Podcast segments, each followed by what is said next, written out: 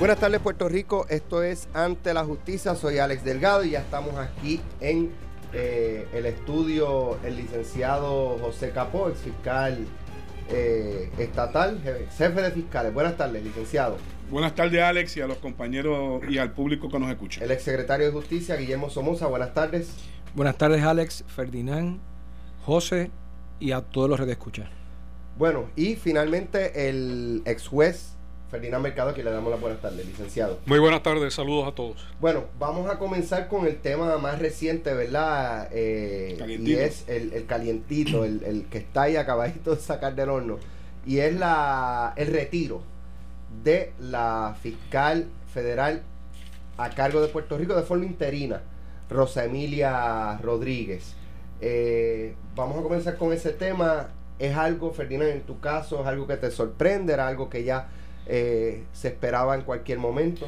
Pues mira, no, no me sorprende porque eh, obviamente sabemos el tiempo que ha estado la fiscal eh, trabajando en la jurisdicción federal y sabemos que desde hace tiempo estaba considerando el retiro.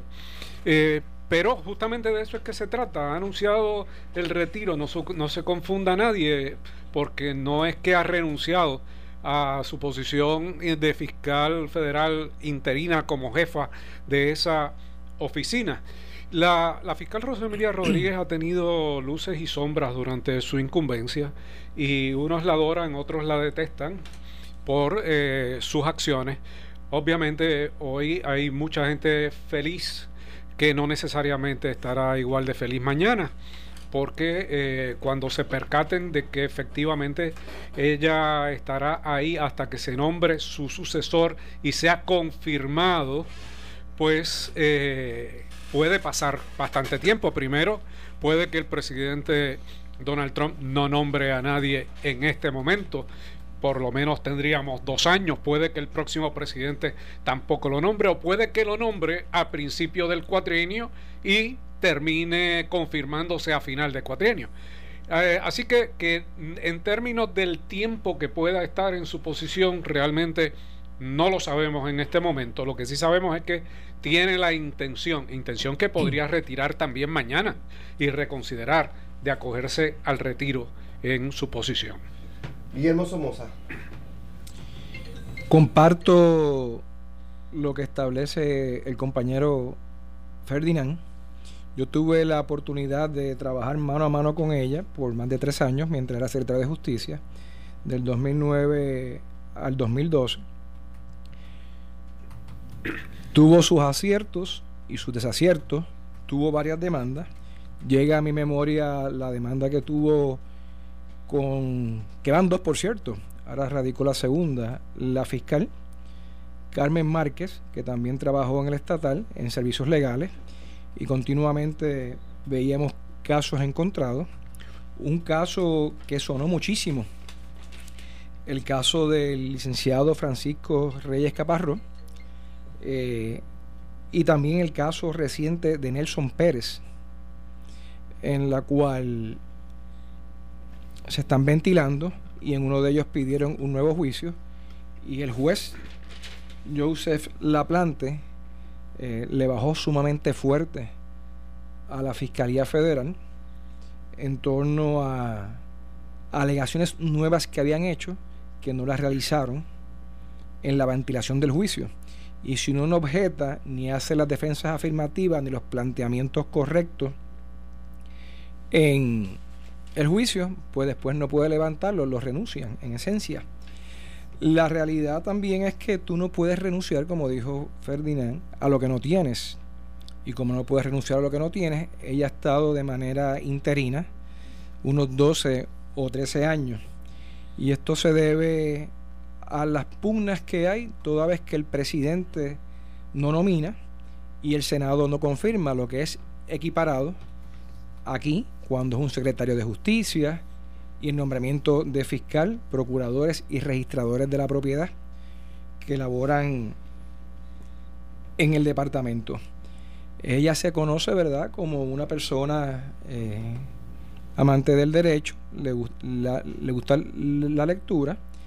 Y yo anticipo, pero quiero dejar al compañero Capó, ¿verdad?, que, que se exprese.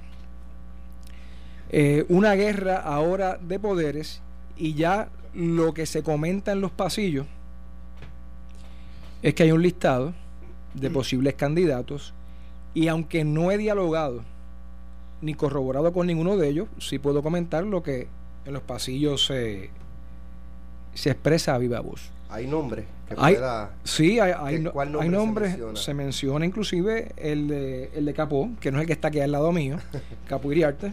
Ese sí que se acogió el retiro de verdad. ¿Eh? Sí, el, que está al lado. Bueno, yo lo veo que hay estudiando más. Bueno, pero, pero por lo menos en, términos de, trabajar para el gobierno. Y acuérdate que la semana pasada nos dijo que el código lo cambió porque hay unos siempre ha sido fiscal fiscaloso, como le dicen, ¿verdad?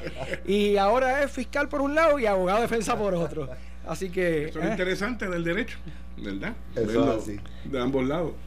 Su experiencia con, pues, la fiscal eh, Rosa Emilia Rodríguez. Hay varios, puntos, sí, hay varios puntos que quiero compartir con el público que nos escucha. Igual que Billy Somoza, pues en mi calidad de jefe fiscal del 2013 al 2016, trabajé también directamente con la licenciada José Emilia Rodríguez. Eh, cumpliendo con el, el, MOU, el, acuerdo de entendimiento, en cuanto a la jurisdicción estatal y federal. Mi trato de ella hacia mí siempre fue uno cordial.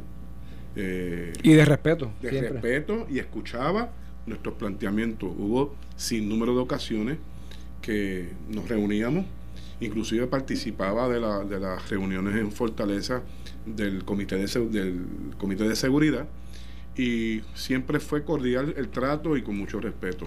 Siempre se aportaban ideas, se discutían las situaciones que ocurrían en el país eh, día a día, se hacían planes de trabajo y siempre fue cordial y siempre fue efectiva la comunicación y el respeto hacia ella.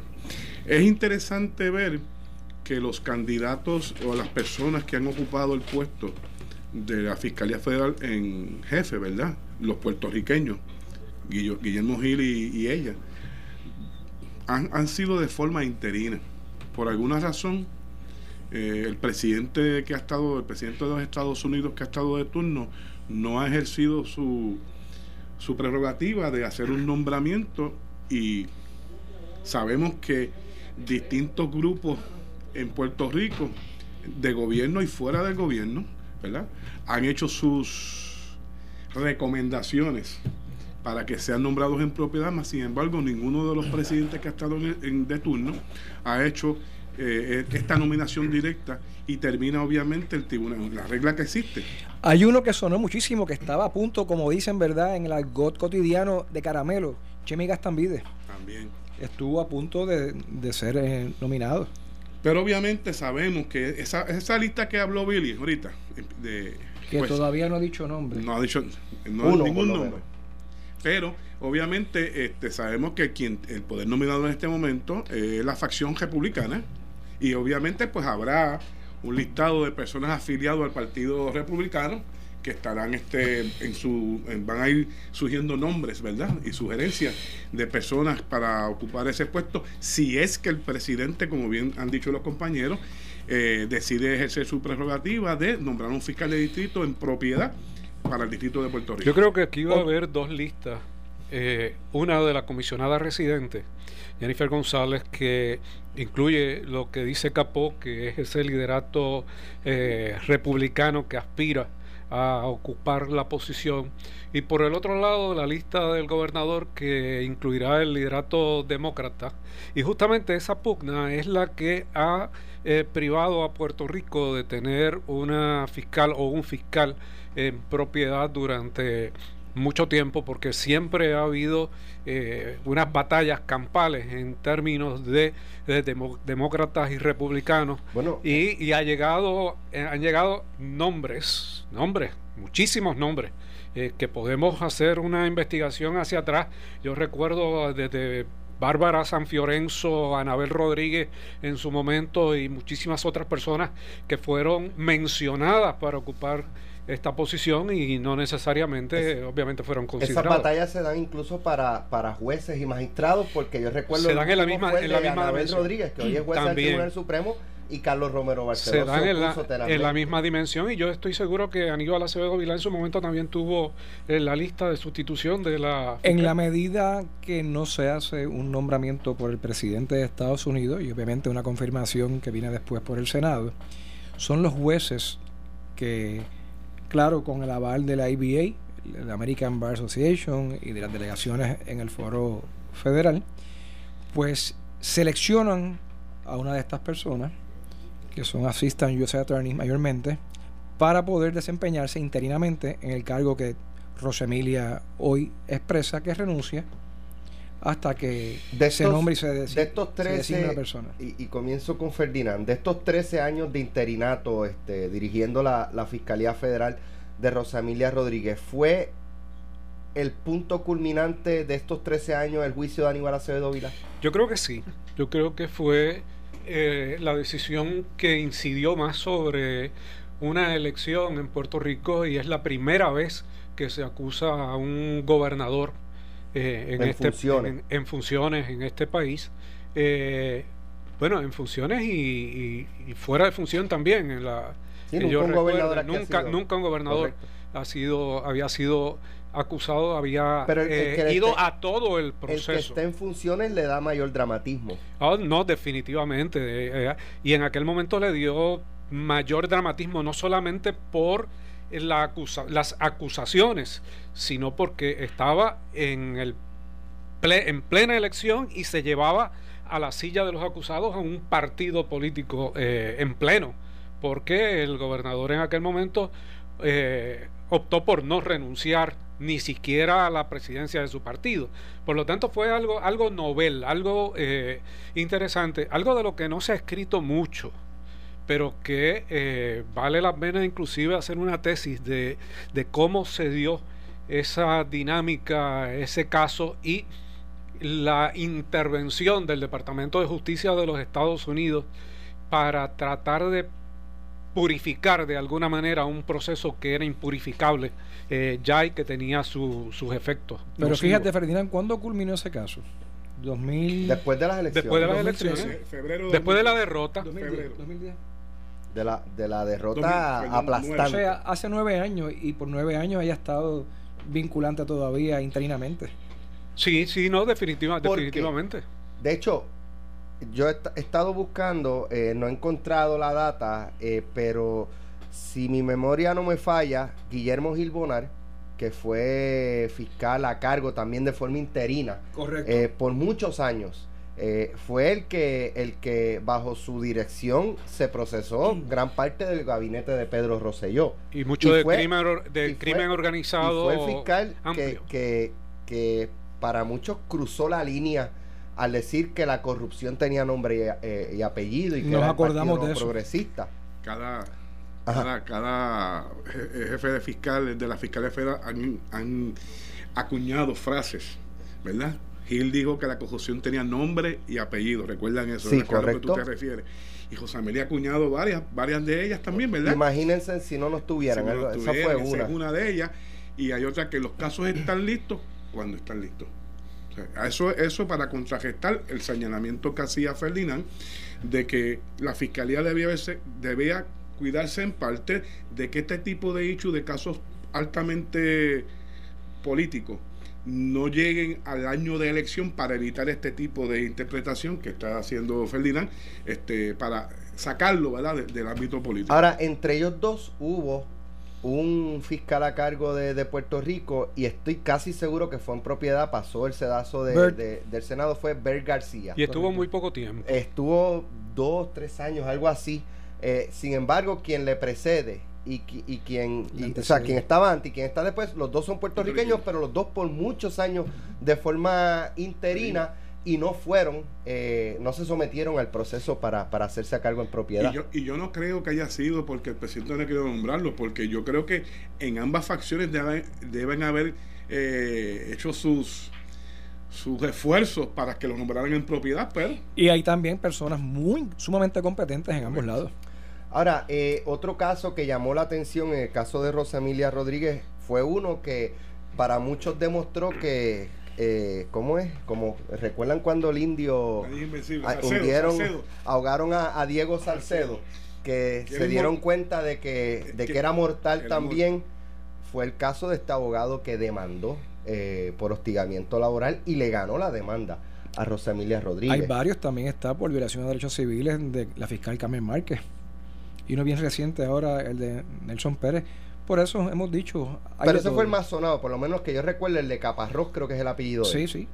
que, son, que han sido imputaciones en su capacidad administrativa, básicamente. Correcto. Sin embargo. Francisco Reyes Caparrós. Eso, esos, esos, esos casos yo pensé que iba a tener más resonancia o más continuidad en la prensa y luego de las dos semanas o tres de terminar la, determinación del caso de, Reyes Caparrós, eh, eh, no se ha vuelto a levantar el hecho. Fíjate la semana pasada que yo te hice un comentario de esos que Ferdinand dice ingenuo. Entre eh, comillas. Siempre los medios en lo estatal, desde el arresto, la regla 6, la vista preliminar, el juicio, hasta lectura de acusación inclusive, y al final lo van siguiendo. Yo siempre he visto y he dicho que en los casos en el sistema de Fiscalía Federal para el Instituto de Puerto Rico comienzan, se ve este despliegue completo, después viene la consabida conferencia de la Fiscalía Federal con todos los que estuvieron involucrados, ya sean las agencias de gobierno como el FBI, ATF, IRS, el DEA, quien sea, donde ella los agrupa, eh, digo ella, ¿verdad? Con, con el respeto que se merece Rosa Emilia, y los medios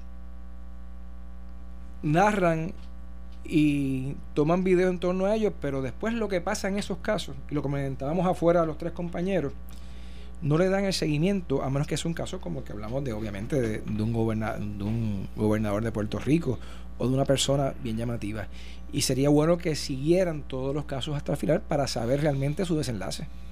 Bueno, lo cierto, finalmente, para sobre este tema, ciertamente eh, José Emilia se ganó la empatía de, la mayoría de, los ciudadanos de este país, porque usted le pregunta y ve los comentarios en las redes sociales, eh, que aunque que nos haríamos si no estuviera ella, pero ciertamente todo el mundo acude a, la frase, ¿verdad?, de este, que sean las autoridades federales las que, que puede haber una percepción equivocada en todo esto, ¿verdad?, porque los estatales también tienen su jurisdicción y, y, hacen, pero el sistema federal, al ser un poco más limitado de jurisdicción y más, más confidenciales sus procesos y sus reglas para notificar, para informar, pues obviamente eh, crea esa percepción en el público de que las autoridades federales eh, aplican justicia mejor que la que se aplica estatalmente. Y la palabra no tengo comentarios, o no más comentarios, o, ni lo afirmo ni lo niego. La prensa de aquí respeta ahí.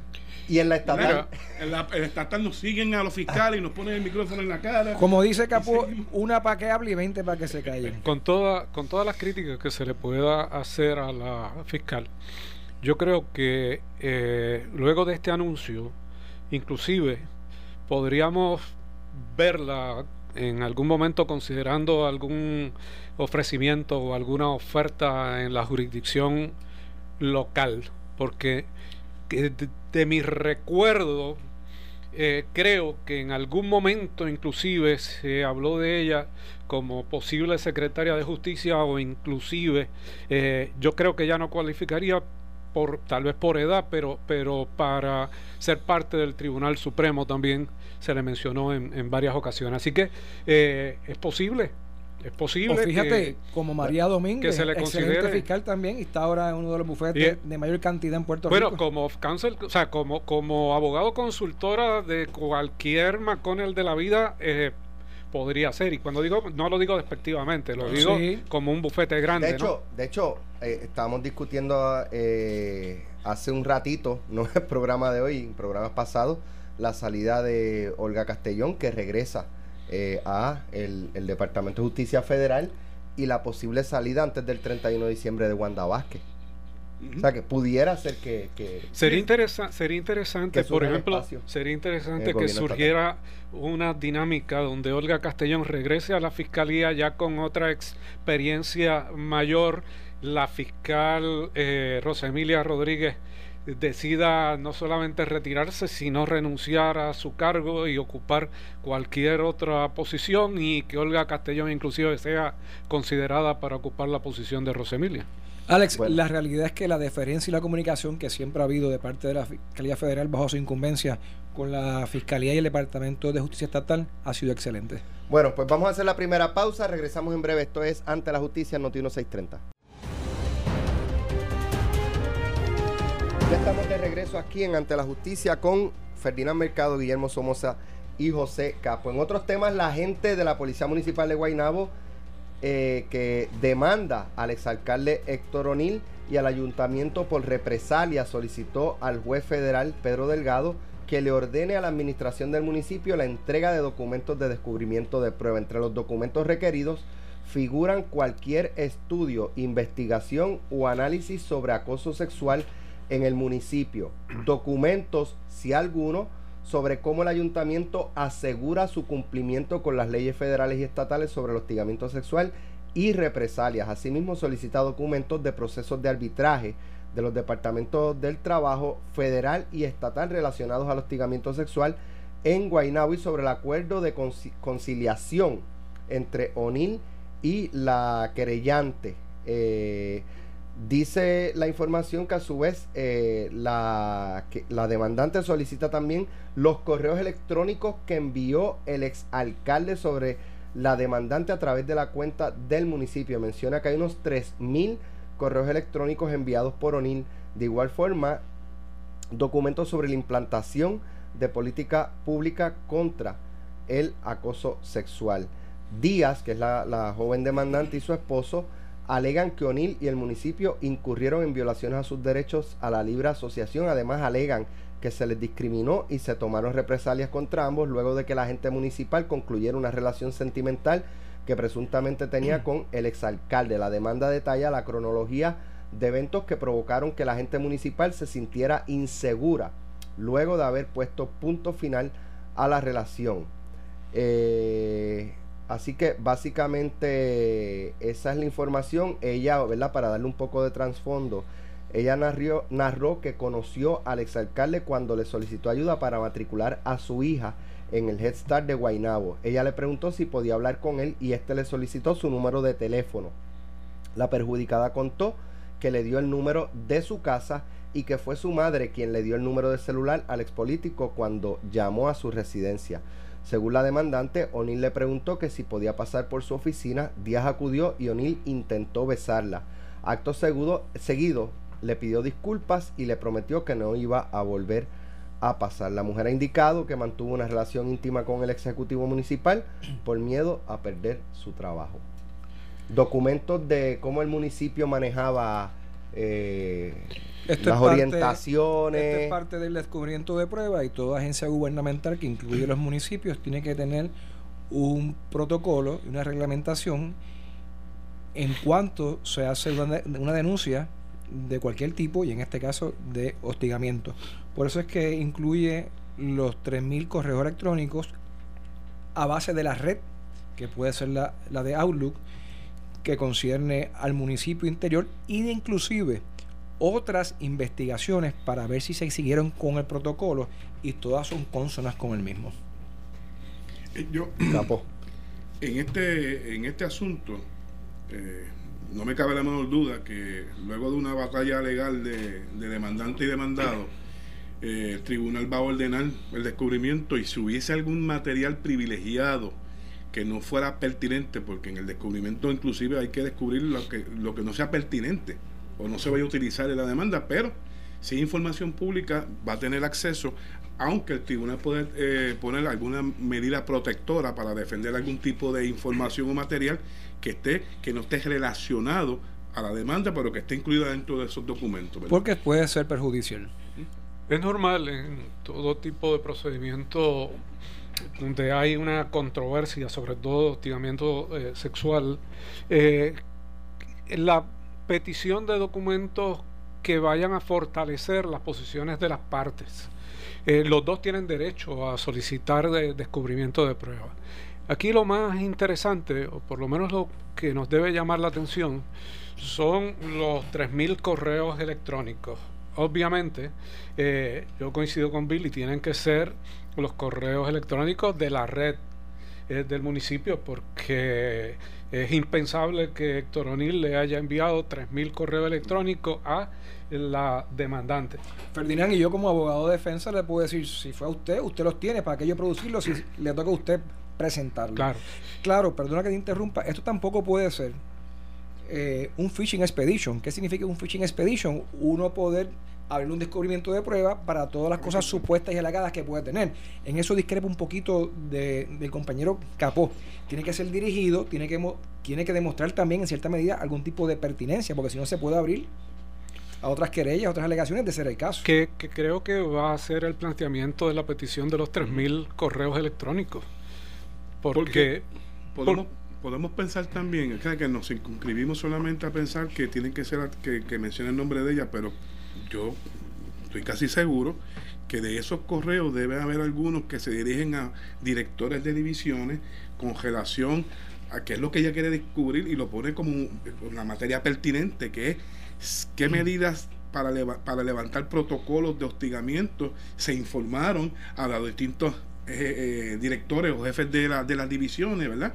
O medidas que, que pueden estar en esos correos que hayan afectado directamente, aunque no diga el nombre, la posición de ella dentro del municipio luego de haber hecho ella las demandas y reclamaciones. Esto expone al municipio a más allá el caso de ella contra el alcalde O'Neill, el exalcalde O'Neill. O sea, cumplía el municipio y pudiera, no sé, el municipio ser eh, multado eh, si no puede probar que, que, ponía, ¿verdad? En los bulletin boards, eh, todas las, las políticas contra el hostigamiento sexual, represalias y todo eso. No necesariamente multado, pero sí eh, podría abrir a otras demandas eh, que ahora no se han eh, establecido y podría ese descubrimiento de prueba. Por eso hay que tener mucho cuidado y yo estoy seguro que va a tener objeciones de. Por eso fue que expresé lo que mencioné anteriormente. Porque va a abrir una cantidad de litigios que ahora están dormidos si es como, como indica Capó muy hábilmente, en términos de abrir eh, todas las posibilidades que se eh, darían dentro de esas comunicaciones. Eso es igual cuando vienen los amigos federales y dicen, estamos investigando esto, cuando uno le da una pata a un hormiguero, todas salen corriendo. Y no necesariamente tienen que tener, pero como ellos tienen la oportunidad de intervenir teléfonos celulares, y teléfonos de las casas, ¿qué ocurre? Aquel que se pica o aquel que recibe la información empieza a hablar y la información que no tenían con respecto a esas personas las producen entonces esas intervenciones. Intervenciones que en el Estado Libre Asociado no se pueden hacer. Se ha tratado por referéndum. Pero el pueblo, de Puerto Rico sabiamente ha dicho que no. Bueno, vamos a otro tema. Eh, tiene que ver en esta ocasión con el alcalde de San Juan, Jorge Santini, el exalcalde de San Juan, la Guardia Nacional de Puerto Rico entregó a la Oficina de Ética Gubernamental y al Negociado Federal de Investigaciones eh, documentos adicionales relacionados a la investigación contra el exalcalde, quien fue suspendido de su puesto como coronel de la Guardia Nación, eh, Estatal, Nacional Estatal. Presuntamente Santini cobraba en la Guardia Nacional tras el paso del huracán María en septiembre del 2007, a la misma vez que devengaba un salario como asesor en el Senado. Ciertamente tanto Ética como el FBI nos han pedido documentos adicionales de nómina. La Guardia Estatal, eh, su nómina durante el proceso de recuperación de María se llevó a mano. Así que nos han pedido copia de esas nóminas para ellos hacer sus investigaciones correspondientes, precisó el ayudante general de la Guardia Nacional, José Reyes. Eh, así que el panorama parece complicarse para Jorge Santini. Parece complicarse eh, y yo recuerdo haber leído en alguna otra noticia que eh, él no quería que se le proveyeran los documentos que se estaban solicitando a la Guardia Nacional. Recuerdo que el, general indicó que Santini no quería que eso se se produjera, a mí me parece que es inevitable el efecto nocivo que va a tener sobre Santini.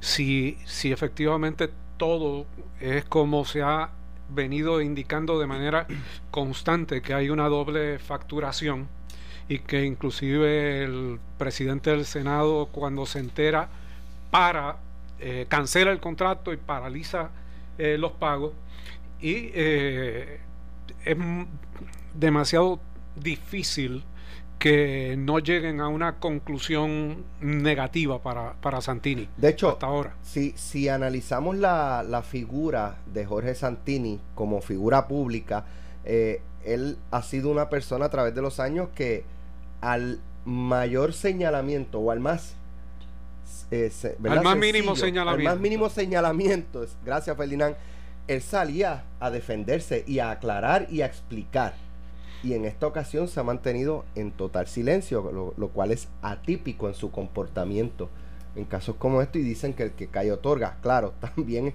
eh, todo el mundo es inocente de lo que se le señala hasta que se pruebe lo contrario, ¿no?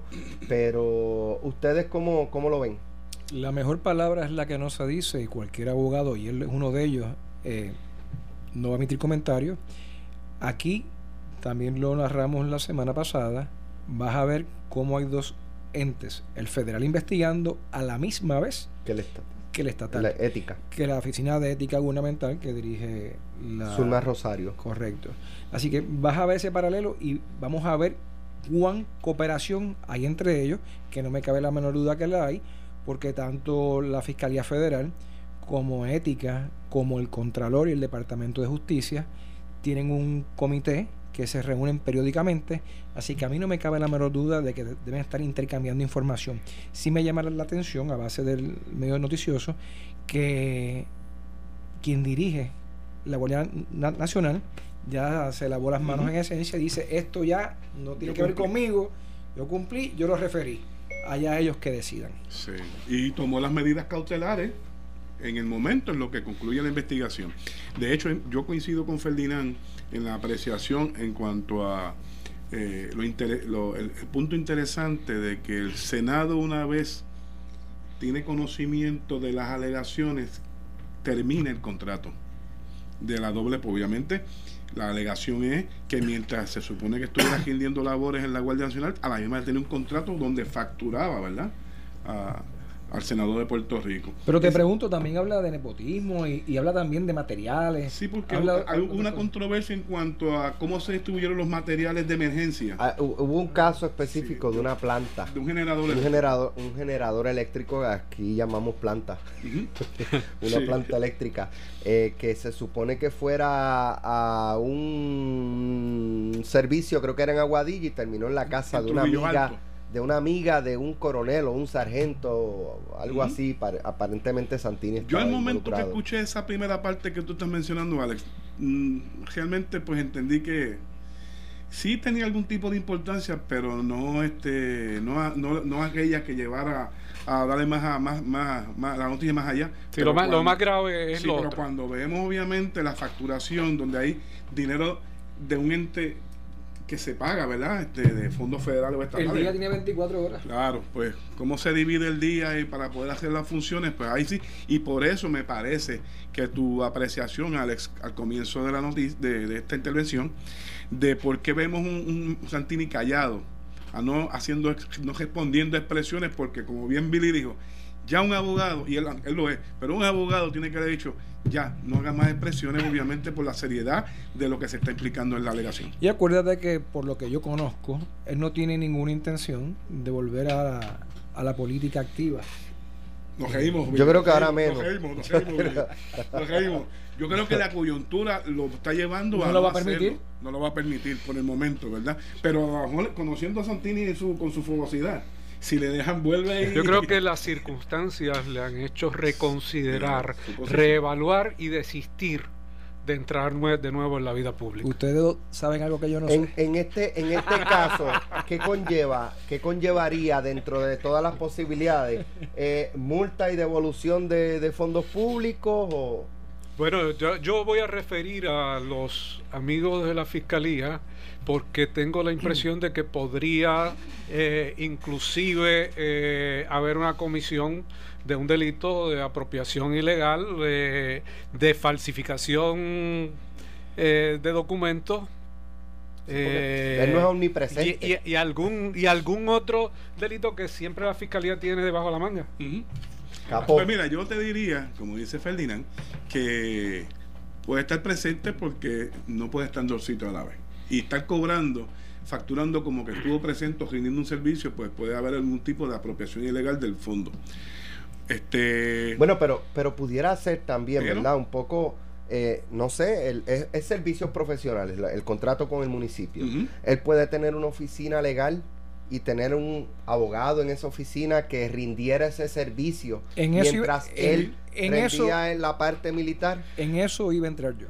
Si el contrato es con él, no. Si es con la bufete si es con su bufete, sí. Pero independientemente si el contrato tiene una cláusula que tú puedes subcontratar. Por eso sí.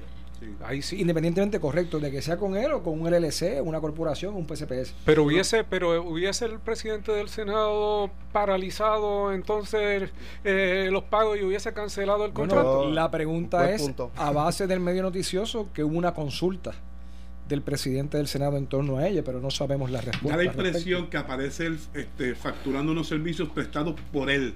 Eso es la inferencia que se, que se viene siguiendo con relación a noticias. De la información que se ha ido publicando. Y si hay una doble facturación eh, bajo el mismo horario, uno de los, una de las dos facturas resultaría falsa. Entonces, si no tiene explicación.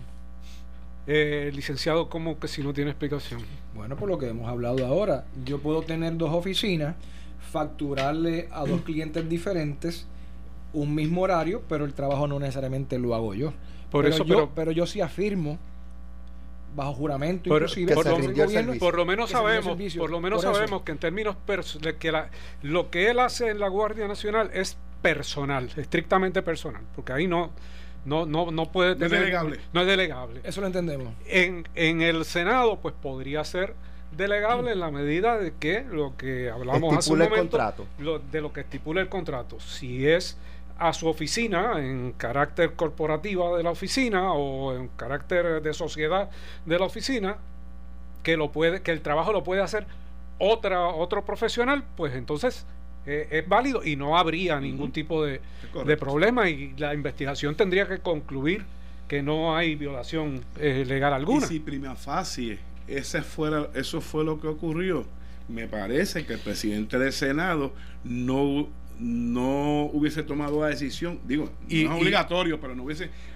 hubiese tomado eh, el momento para explicar, mire, no, él tiene su oficina y otras personas rinden Y me parece también que el licenciado Santini eh, no se hubiese expuesto a toda esta dinámica si tenía esa defensa tan, tan obvia de decir efectivamente que era algo totalmente legal porque no era a él, sino que era a su oficina.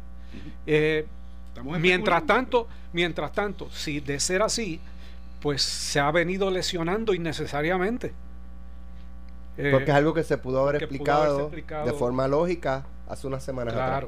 Por cualquiera de las partes. eso es así. Bueno, pues llegamos al final del programa. Gracias Somoza, gracias Capo y gracias Ferdinand por haber estado con nosotros en la tarde de hoy. Lo próximo es Sin Miedo. Buenas tardes a todos. Yo regreso un ratito. Que pasen buenas tardes.